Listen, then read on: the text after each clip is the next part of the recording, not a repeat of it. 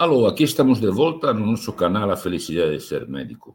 Talvez vocês que estão assistindo e escutando as coisas que eu conto, as minhas histórias, minhas lembranças, podem pensar que tudo o que eu guardo são lembranças de caráter humano, de caráter compassivo, de compaixão, que sim, é verdade, são importantes, mas também se acumulam lembranças onde a componente técnica, a competência e o conhecimento do médico são essenciais. E agora vou contar uma história onde se, onde se combinam essas duas coisas. Voltando também de novo para a década de 90, eu me lembro que eu estava saindo do consultório e a minha secretária falou: O senhor poderia esperar um pouco? Eram seis da tarde, seis e pouco. Falei: Qual é o problema? Ela me disse: A minha companheira, a minha colega, que secretária de um outro consultório aqui, de um ginecologista, me ligou, dizendo que uma senhora foi lá fazer um exame e está passando muito mal. Queria ver se o senhor poderia atendê-la. Bom, evidentemente há que escutar as pessoas que trabalham com você, os teus colaboradores, é muito importante. Não adianta dizer minha agenda não permite, você é médico, lembre disso, você é médico e alguém está pedindo ajuda com urgência. A senhora chegou com a filha. Uma senhora de uns 50 e poucos anos, a moça, a filha, uns 20 e poucos, e ela chegou com a mão no peito, tendo uma dor tremenda, tremenda. Ela estava suando frio. Evidentemente, eu, antes de tirar a história, deitei ela na maca, coloquei os, os eletrodos e fui fazer um eletrocardiograma, porque a minha hipótese diagnóstica, diante de uma dor precordial aguda com sudorese, era infarto agudo do miocárdio. Eu comecei a correr o eletro e quando vi que o eletro era normal, eu fiquei ainda mais preocupado porque a dor era real. O que, que eu fiz? Eu vi a pressão da senhora, 15 por 10, a pressão deitada no braço. E eu aprendi com meus professores, daí o conhecimento técnico, que é bom ver a pressão no pé, nos membros inferiores. E a pressão nos membros inferiores era 7 por 2. Eu auscultei a senhora, ela tinha um sopro diastólico aspirativo no foco aórtico e eu fechei o diagnóstico. Esta senhora está fazendo um quadro de aneurisma dissecante de aorta.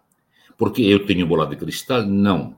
A gente tem estudos e a gente fez um curso médico onde a semiologia foi primorosamente ensinada. Eu conversei com a filha, conversei com a senhora, Coloquei a senhora no meu carro, no banco da frente, para ir pegando a mão dela e ela ficar tranquila enquanto eu dirigia pela Avenida Paulista mais de 80 km por hora. Não havia radares na época. A filha atrás. Cheguei ao Instituto do Coração, subi a rampa, abri a porta e falei: Quem é o chefe do plantão? O residente disse: E o senhor quem é? Falei: Eu tenho uma senhora com um aneurisma dissecante de aorta no meu carro. Não, não é possível. Não, é possível sim. De fato, esse foi o diagnóstico. Conseguimos que um professor cujo nome não vou citar, a quem tenho um carinho imenso e uma grande gratidão, decidisse operar esta senhora in extremis. Ele me disse: Você sabe que uma cirurgia de neonidismo da aorta, naquela época, nos anos 90, quando é bem operada, a sobrevida é 50%. Quer dizer, estamos aqui in articulo mortis. O professor operou essa senhora, mas ela sobreviveu, só que ela ficou paraplégica, porque a aorta foi dissecada até a artéria vertebral, pegou até a artéria renal e deixou ela paraplégica.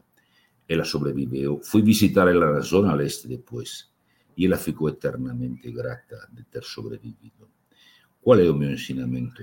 Você tem que ter um preparo técnico. Por isso, não é só medicina humanística e ser feliz sendo médico, não é só a componente do carinho e da dedicação, que também teve, porque eu carreguei no meu carro segurando a mão dela, mas ter conhecimento técnico para fazer um diagnóstico quando você não tem recurso nenhum, somente você e a tua semiologia.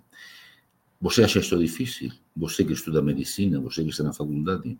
É isso que eu ensino às pessoas que vêm aqui nos nossos programas, nos nossos estágios, nos nossos programas de formação de médico recém-formado. A medicina é uma aventura fantástica que você tem que enfrentar, sem medo, de peito aberto, porque é assim que você vai conseguir a felicidade de ser médico.